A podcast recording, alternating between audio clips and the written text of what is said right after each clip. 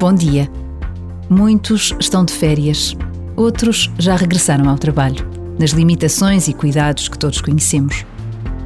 A possibilidade de descansar, assim como a de trabalhar, são realidades que milhões de pessoas desconhecem. Recordar esta realidade não é forçosamente algo negativo. É antes um estar atento aos outros, capaz de dar graças pelo que se tem e de pedir para que todos tenham. O que seria efetivamente do nosso mundo se existisse uma preocupação real e ativa com os mais pobres, os desempregados, os frágeis e abandonados? Por vezes, basta a pausa de um minuto para uma breve ação de graças, para uma súplica sentida por tantos por quem ninguém reza.